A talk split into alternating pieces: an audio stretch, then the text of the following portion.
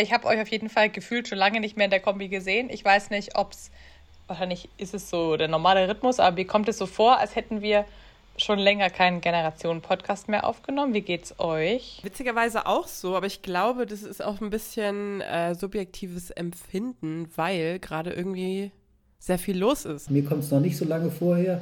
Die Abgrenzung, über die wir ausführlich geredet haben und die mir sehr gut gefallen hat als Folge. Ähm, jo. Aber da haben wir ja den, ich probiere jetzt nochmal die Schweineüberleitung, wir haben ja den Vergleich.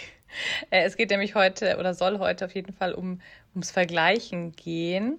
Carla kann gleich nochmal sagen, was der Anlass war. Ähm, Carla ist ja unsere Studienfrau. Wieso, nee, ich wollte so? gerade sagen, also ich dachte, heute gebe ich das ab an dich, Maike, ich, weil du das nee. so mit eingebracht hast. Ähm. Also das Statistische Bundesamt hat letzte Woche bekannt gegeben, und es ist ja immer so eine Geschichte mit den Statistiken, dass äh, die bei den 10- bis 17-Jährigen die Gründe für Krankenhauseinweisungen sich geändert haben. Nämlich jetzt stehen die psychischen Erkrankungen an erster Stelle mit 19 Prozent. Ich gebe zu, das hat mich etwas überrascht. Also nach Corona eigentlich auch wieder dann nicht, aber es ist interessant, dass das bei den Jugendlichen auch so, so niederschlägt. Und da kamen wir dann ja drauf ähm, in unserem Chat, wo wir das ein bisschen vorbereitet haben, um zu gucken, woher kann das eigentlich kommen? Und dann kommt dein Vergleich, den du schon ein paar Mal angebracht hast, Maike der sicher dabei eine Rolle spielen könnte. Mir ist noch eingefallen der Perfektionismus, der mit Sicherheit auch eine Rolle spielt. Und ich denke, das ist äh, ein schönes Potpourri oder weniger schön, aber ein wichtiges Potpourri, über das sich lohnt, im Generationen-Talk mal nachzudenken. Mhm. Mir ist auch ähm, ergänzend, habe ich noch eine Begegnung gehabt, äh, ungefähr vor zwei Wochen, mit einer Jugendlichen, die 15 ist. Und ähm, da war, wurde mir so richtig bewusst, in was für einem Zeitalter des Vergleichs wir vielleicht leben und würde mich dann auch interessieren, nochmal, Peter, wie das aus deiner Bubble ist, äh, in deiner Generation. Aber ähm, jetzt auch gerade die noch jüngeren, also da ging es halt vor allem viel um Sport, um Optimierung, um vor allem Apps, um Tracking.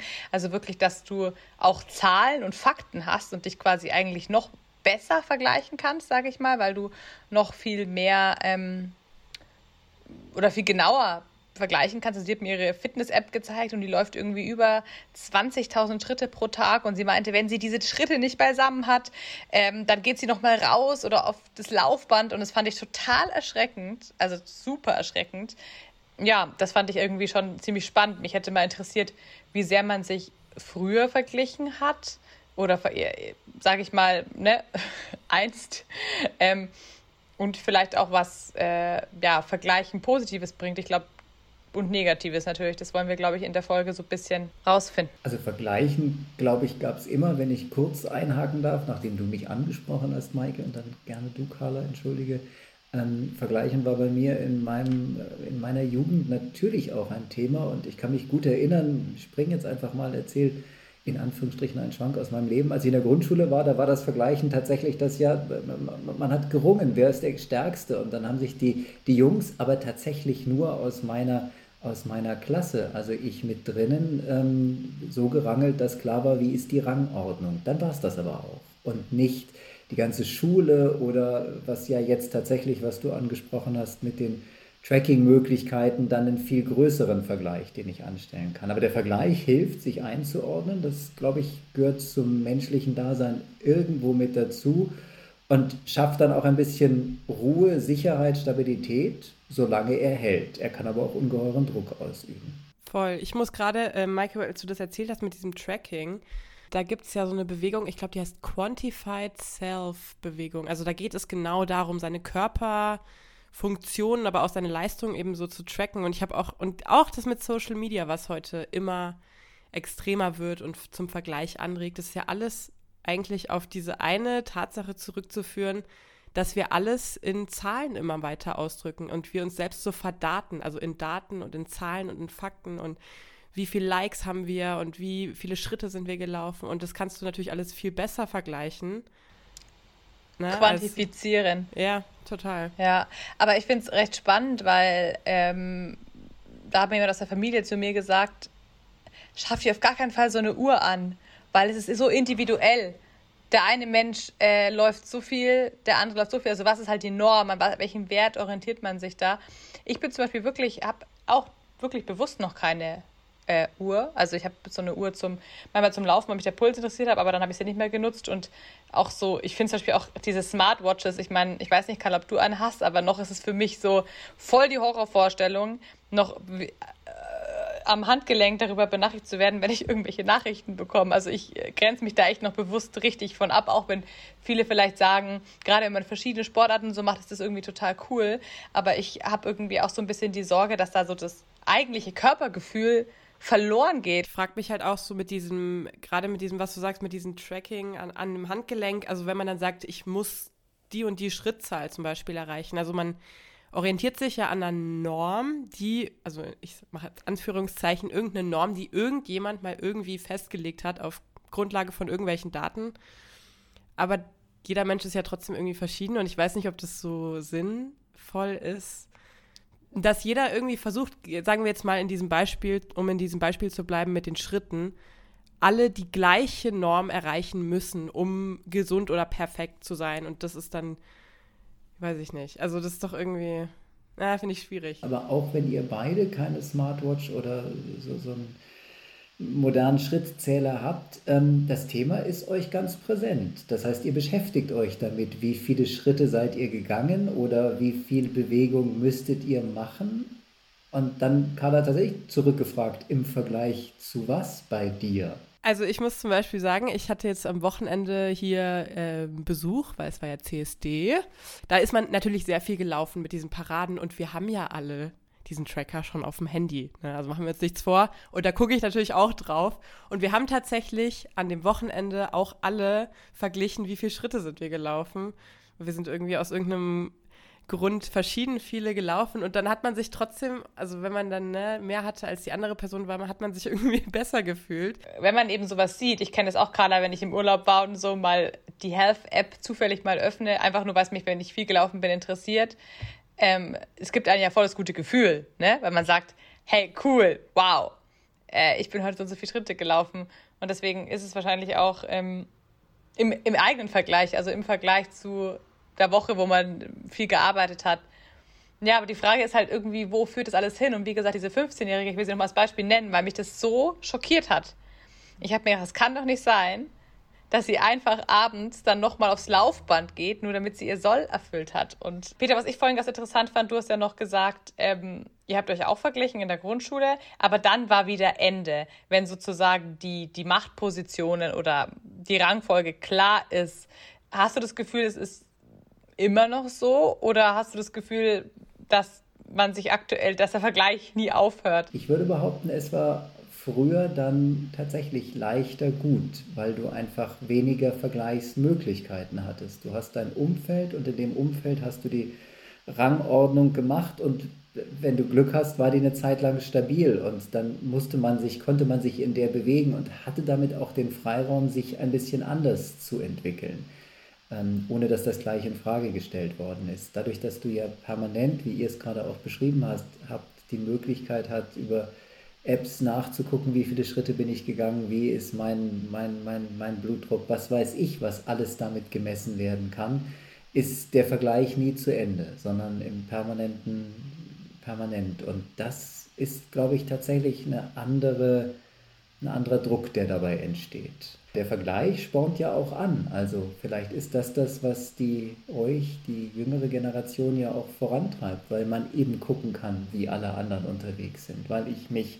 nehmen wir die, die, die Fridays for Future Bewegung, weil ich weiß, dass die anderen auch so ticken und im Vergleich feststelle, die sind genauso wie ich und damit habe ich eine größere Bewegung dann auch, die ich entstehen lassen kann. Also es kann auch was sehr Positives mit sich bringen. Ich finde halt dieses, dieses Thema Vergleichen ist auch so, ja, wo hört es dann auf? Jeder hat ja seine individuellen Stärken und wahrscheinlich kann Person XY gar nicht Person Z so nacheifern, weil sie halt einfach die Ressourcen nicht hat, aber dafür was anderes kann. Und ich weiß nicht, da, wenn ich gerade so drüber nachdenke und dann ein bisschen nostalgisch bin oder mir so was Idealistisches male, dann glaube ich, konnte man sich früher viel weniger vergleichen, zumindest jenseits der digitalen Geschichte, weil man einfach, wie du schon sagst, Peter, also ja, man hatte ja auch irgendwie nur seine Familie vielleicht und die Freunde, die in der Nähe waren, aber man hat nicht immer diese Masse an Eindrücken. Wie kann man das ähm, ja gar nicht dazu kommen lassen, dass es irgendwann obsessiv wird? Ich glaube, jeder ist davon oder dafür anfällig und Achtsamkeit ist sicher etwas, auch zu hören auf das, was der der eigene Körper sagt, wie man sich fühlt. Karl hat zu Recht gesagt, die Norm setzt jemand fest. Und es ist die große Frage, ob die Norm für alle von uns gleichermaßen gilt, weil wir ja doch sehr unterschiedlich sind. Also auch wir vier, wenn ich uns jetzt so anschaue, nicht nur wegen des Alters, sind wir unterschiedlich, haben unterschiedliche Stärken, unterschiedliche Leistungsmöglichkeiten und dann bringt es nichts, das als absolut zu setzen, was der Beste von uns kann, sondern dann wäre dann der Durchschnitt das Richtige für einen Vergleich. Also ich habe schon Möglichkeiten, das einzuordnen, das erfordert aber immer tatsächlich eine Auseinandersetzung damit. Und, und das haben wir auch schon häufiger gehabt, ich äh, werde nicht müde zu betonen, dass der Selbstwertgefühl das ganz Entscheidende ist, dass sich besinnen auf sich selbst, sich zu überlegen, was macht einen selber aus. Und dann, wenn ich von dieser stabilen Position aus den Vergleich mit jemandem anderen anstrebe oder mit einer anderen Sache, dann kann es wirklich Ansporn sein, weil ich weiß, was ich an mir habe, was ich eigentlich bin und habe dann so einen Ausblick, an, wo ich mir überlegen kann, da würde ich aber gerne mal versuchen hinzukommen, aber ohne, dass ich mich, meinen Kern dabei aufgebe. Mhm. Carla, ich weiß nicht, wie es dir geht, aber ich finde es eigentlich ganz interessant. Ich muss sagen, ich war eigentlich jemand, der sich immer recht wenig verglichen hat, so gefühlsmäßig, also zumindest in meiner Wahrnehmung. Ähm, habe aber jetzt so gemerkt, dass sich es ein bisschen verändert, dass ich auch vielleicht seit Corona oder so ähm, oder auch beruflich schon immer gerne mal gucke, ach ja, aber eben auch so zur Inspiration, wie du schon sagst, Peter, aber dass auf jeden Fall ein bisschen mehr Vergleich stattfindet.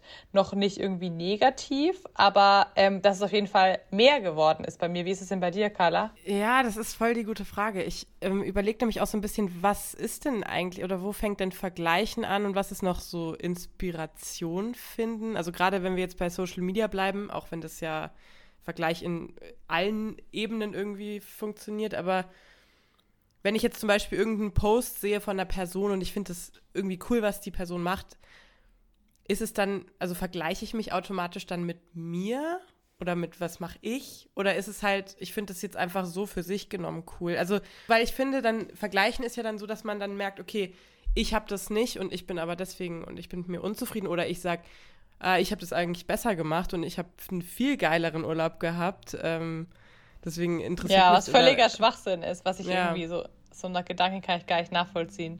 Mhm. Aber ich glaube auch, und das Peter hast du auch schon gesagt, ähm, mit diesem Selbstwertgefühl, also wenn man einfach mit sich irgendwie im Reinen ist im Idealfall, was man, ich weiß nicht, ob ich diesen Zen-Modus jemals komplett erreichen werde, dass ich komplett mit mir fein bin, oder ob man das überhaupt erreichen sollte, weiß ich nicht. Ähm, aber dann ist man natürlich dafür nicht anfällig, glaube ich, also für so toxisches Vergleichen. Vergleich ist ja letztlich alles. Ich schaue mir etwas an und stelle etwas im Vergleich zu etwas anderem fest, was auch sein kann, da ist jemand an einem schönen Urlaubsort und da muss ich ja nicht mal mich sehen, der ich vielleicht nicht an einem schönen Urlaubsort bin, sondern es ist einfach Urlaubsort gegen Nicht-Urlaubsort oder eine besondere Fähigkeit oder einen besonderen Event, den jemand, an dem jemand teilnimmt, gegenüber dem Nicht-Event. Also der Vergleich kann ja auch einfach nur darin bestehen, dass es das eine gibt im Vergleich zu dem, was es dann eben nicht gibt. Und dann ist es eben so gar nicht toxisch, sondern kann wirklich auch eine Inspiration sein. Und der toxische Vergleich fängt dann an, wie du schon sagtest, Carla, wenn es mir eben nicht mehr gelingt, meine Mitte zu behalten, sondern ich mich aus der wegbewege und versuche nur noch in die Richtung zu gehen, des anderen, der anderen, der Idealposition. Mhm. Das ist ja auch Neid eigentlich ein gutes Wort, ne? Weil Neid ist ja was zum Beispiel, ähm, was ja auch so ein bisschen dieser Vergleich ist, so, weiß ich nicht, bin ein bisschen neidisch, dass XY irgendwo ist und man selbst nicht.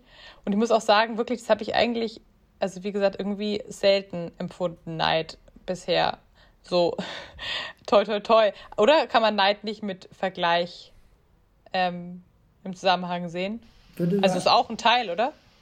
Genau, es, ist, es kann eine Teilmenge sein, aber nur eine Teilmenge. Und Vergleich ist viel mehr. Und Neid ist ja tatsächlich etwas, wo das Positive, was der Vergleich ja auch hat, haben kann, wegfällt. Weswegen ich es tatsächlich ungern in einem Atemzug nennen würde. Neid ist tatsächlich auch nochmal was ganz Interessantes, was man sich auch mal anschauen kann, ob sich da was verändert hat oder nicht. Ich glaube, auch das ist eine menschliche Grundkonstante, aber eben gleich mit einem von vornherein negativen, negativen Konnotation. Das lieber gerne nochmal in eine andere Richtung drängen, vom Neid entgegengesetzt hin zum Perfektionismus, auch weil mich da interessieren würde, gefühlt würde ich sagen, ist eure Generation perfektionistischer als wir. Leben, leben wir, lebte ich früher mit weitaus mehr Abweichungsmöglichkeiten von der Norm als ihr. Ich kann jetzt nur von mir selber sprechen, aber wenn man dann auch so, also ich merke das gerade einfach, das haben wir, glaube ich, auch schon mal in irgendeiner Folge besprochen, jetzt mal alleine dieser Lebenslauf, ne? Also es muss ich muss immer viel machen, es darf nicht eine Lücke im Lebenslauf sein, es muss perfekt sein. Und da vergleicht man sich natürlich auch mit anderen. Also auch in der Uni, da, wenn man redet und so, was machst du für einen Job oder machst du überhaupt einen Job neben der Uni und welche Noten hast du und so. Und man rankt sich dann immer selber irgendwo. Und das mache ich schon sehr. Und das ist, glaube ich, auch manchmal, also definitiv nicht gut, weil ich mir manchmal wahnsinnigen Druck selber mache. Und das ist so ein Perfektionismus, den ich, glaube ich, habe. Wie ist es mit dem Aussehen, wenn ich euch beide noch fragen darf? Spielt das eine Rolle? Ja, also ich glaube so irgendwie schon. Also ich glaube, das, also wenn ich jetzt nach dem Duschen in den Spiegel gucke, dann denkt man natürlich so, ah ja, da könnte das ein bisschen straffer sein oder da könnte ich ein bisschen mehr, ne, weniger. Es dürfen sich jetzt alle Karl an der Dusche vorstellen. Nee, aber natürlich, also das hat man schon und man hat natürlich diese Bilder im Kopf, diese auch sehr teilweise unrealistischen, in Anführungszeichen, Bilder auf Social Media, natürlich, weil du damit so zugeschwemmt wirst und deswegen finde ich es aber auch schön und das sehe ich gerade auch, diese Entwicklung zu man hat es auch viel gehört, Body Positivity, auch viele andere Körper zu sehen und viele, die nicht der, in Anführungszeichen, Norm oder diesem Ideal des schönen weiblichen Körpers entsprechen und dass eben ganz viele Formen valide und schön sind.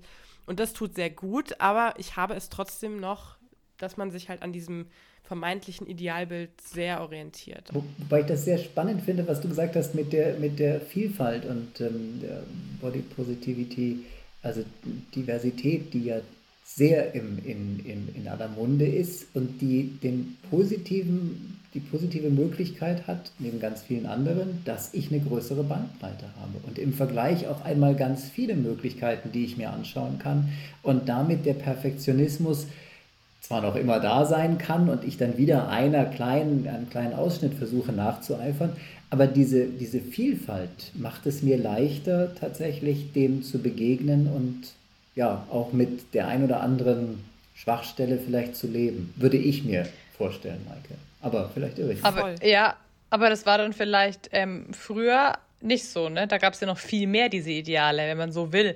Wenn ich überlege, ähm, ja, Rolle der Frau, Rolle des Mannes, äh, wie schick man irgendwo rumlaufen muss, wie groß jemand sein muss, oder? Also ich glaube, das ist ja bei uns jetzt fast eigentlich entspannter. Deswegen fragte ich, weil die der Diversität tatsächlich etwas zur Entspannung beitragen könnte und ich glaube, sie tut es tatsächlich auch, vielleicht noch nicht komplett, so wie Carla beschrieben hat, dass irgendwo dieses Idealbild, wobei es spannend wäre herauszufinden, was dein Idealbild, Carla, eigentlich ist. Aber das war ja das, was tatsächlich früher in meiner Generation einfacher war. Da glaube ich, war es einfacher zu beantworten, was ein Idealbild war. Aber dadurch, dass es nicht so omnipräsent war, wie es jetzt ist, habe ich mir vielleicht dann doch leichter getan. Also ich habe mein Umfeld mir anschauen können und ich habe natürlich Werbung konsumiert und damit bin ich damit konfrontiert worden, aber längst nicht in dem hohen Maße, in dem es heute da ist.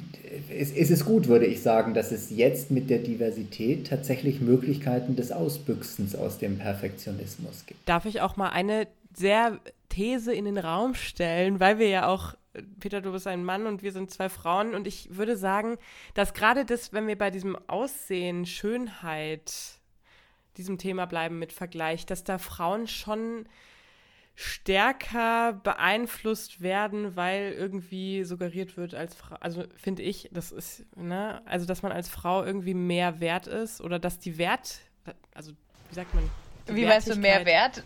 Also die also, Wertigkeit äh, aussehen definiert wird. Ja, ja, ja. Also ist ja, finde ich so, ne? Also junge Frauen, also eine junge, schlanke, sportliche Frau ist deutlich mehr wert. Und man sagt es ja auch immer, ab 30, da geht es dann bergab bei der Frau. Und der Mann, der wird aber, der reift. Ne? Also die grauen Haare, das ist dann sexy und die Frau ist dann, ne, wird dann ausgetauscht.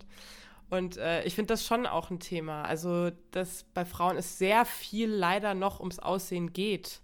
Und ich möchte da jetzt auch nicht für Männer sprechen, ich, aber ich würde schon ja als These in den Raum stellen, dass es bei Frauen schon noch ein bisschen stärker ist, dass das Aussehen da noch eine andere Rolle spielt. Tut es sicher immer noch, aber ich würde behaupten weniger. Im Vergleich ja. zu früher war es, also da konnte ich als, als Mann mich tatsächlich darauf zurückziehen, sagen, ja, also ich, ich ich tat mir leicht, und das klingt jetzt absurd, aber so war es ja. Als Mann bin ich erstmal gut, mhm. Punkt. Ob ich jetzt einen Bierbauch habe mhm. oder ob ich keine Haare habe, ist wurscht. Ich habe tatsächlich, so wie du sagst, da ist es dann nicht die Debatte, was dann auch viele genauso ausgelebt haben. Aber der Druck ist durchaus größer geworden. Das ist etwas, mhm. was auch bei Männern zugenommen hat und das ist etwas, was ich tatsächlich jetzt sehr interessiert auch beobachte, ähm, wie, wie, viele äh, Beauty-Produkte es für Männer ja gibt. Das ist ja in den letzten zehn Jahren extrem angestiegen. Und damit wird ja, also wird der Druck ja auch größer, dass man dann auch darüber wieder einem Ideal entsprechen muss. Ich glaube nach wie vor, das hast du recht, Carla, dass der Druck bei Frauen größer ist, aber auch da Diversität. Denn Thema Mann-Frau, eigenes Kapitel vielleicht mal für eine Folge, ist ja etwas, was auch mittlerweile mehr und mehr als Kontinuum gesehen wird und nicht mehr als binäres Gegeneinander. Insofern kann sich da auch etwas bewegen. Und in dem Sinne finde ich es tatsächlich gut, dass der Druck auf Männer, sich zu vergleichen, wächst, auch wenn das zu einer sehr, sehr großen Verunsicherung bei meinesgleichen führt. Was ist dann eigentlich meine Rolle? Man, man merkt es auch auf Social Media immer mehr, dass äh, auch Männer, und das ist ja eigentlich auch, wenn die das, also wenn, das kann jeder, wie er möchte, kann seinen Körper pflegen, wie er sie möchte. Ähm, aber dass ja auch immer mehr Männer, stimmt schon, sagen, sie greifen zum Beispiel auch zu Make-up, weil sie äh, ihre Augenringe abdecken wollen, damit sie ein bisschen frischer aussehen und einfach auch das Gefühl haben, sie müssen das machen. Ich finde es sehr spannend. Ähm, ich habe euch gerade gerne zugehört. Ich frage mich eben nur, wo führt das alles hin? Jetzt haben, haben wir am Anfang der Folge gesagt, die Zahl der psychischen Erkrankungen bei Kindern ist gestiegen oder ist zumindest eine der häufigsten ähm, zum äh, Krankenhausbesuch. Mm, und jetzt ist halt die Frage, was ist dann was ist dann die Konsequenz daraus? Also was passiert jetzt? Ne? Wie geht's weiter? Sollen dann, weiß nicht, Peter, soll man dann so plakativ, aber äh, runter mit all den Apps, weg auf dem Bauernhof, WLAN-freie Zone, ist ja auch nicht mehr realistisch, ne? Nicht mehr realistisch, es gibt ja kaum noch einen Flecken, wo es nicht geht. Wir haben hier immerhin nur einen Balken direkt in in den, in den Tiefen des Bayerischen Waldes, aber ähm, auch, auch, wir haben Glasfaserkabel, insofern kann man sich dann behelfen. Ich glaube, es ist nicht realistisch zu sagen, ich verzichte auf das Digitale. Das ist wie üblich bei allen und das ist immer schon Generationenthema, also in allen Generationen gleich gewesen und der richtige Umgang mit den Dingen, die das Zeitalter, in dem wir gerade leben, so mit sich bringen. Ob das jetzt aktuell der die, die Apps sind oder früher der Fernsehkonsum war. Was haben wir darüber geredet, dass der Fernsehkonsum dumm macht? Und ähm, auf keinen Fall. Und, äh, und ja, äh, gut, vielleicht sind wir dumm, dümmer geworden. Da wären wir wieder bei dem Vergleich. Ich weiß gar nicht, mit wem ich mich dann vergleichen sollte. Also insofern, weglaufen vor dem, glaube ich, geht nicht. Es sei denn, ich möchte es und entscheide mich dafür bewusst, dann ist auch das in Ordnung. Grundvoraussetzung ist, dass ich wie Kader das so schön sagte, meine Mitte habe und, und den Idealzustand bei mir finden muss, im Idealbild natürlich.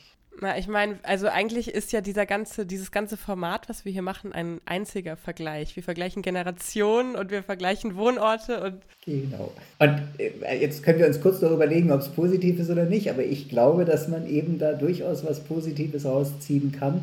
Und in dem Fall bei den Generationen ist es einfach, weil da ist es so. Da kann man sich zwar vergleichen, aber es besteht keine Chance, was dran zu ändern. Ich kann mir zwar Mühe geben, wobei ich kann immer wieder nur sagen, ich möchte kein Lebensjahr, so schön sie auch waren, noch einmal machen. Es ist gut, dass sie vorbei sind. Insofern bleibe ich der Älteste von uns dreien ähm, und dann ist es nett mitzubekommen, was der andere macht. Das ist dann fast so, wie du gesagt hast, Kader, mit der Neugierde, mit der Inspiration mitzubekommen, was aber auch ein Teil des Vergleichs ist. Ja, Inspiration ist richtig schön. Also ich liebe das ja auch. Ich weiß nicht genau, wie viele Leute mich schon inspiriert haben zu verschiedensten Dingen. Ja, du Oder vor allem. Du, also ich kenne keine Person, die sich so schnell inspirieren lässt, aber auch dann so schnell on fire ist für irgendwas.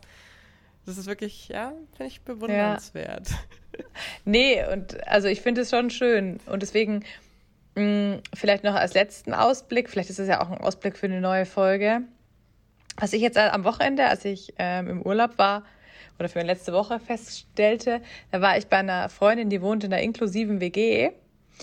Und es war so spannend äh, und es war richtig cool. Also eben zwei Leute mit äh, Down-Syndrom und drei, sag ich mal, ich glaube, äh, Berufstätige. Mm.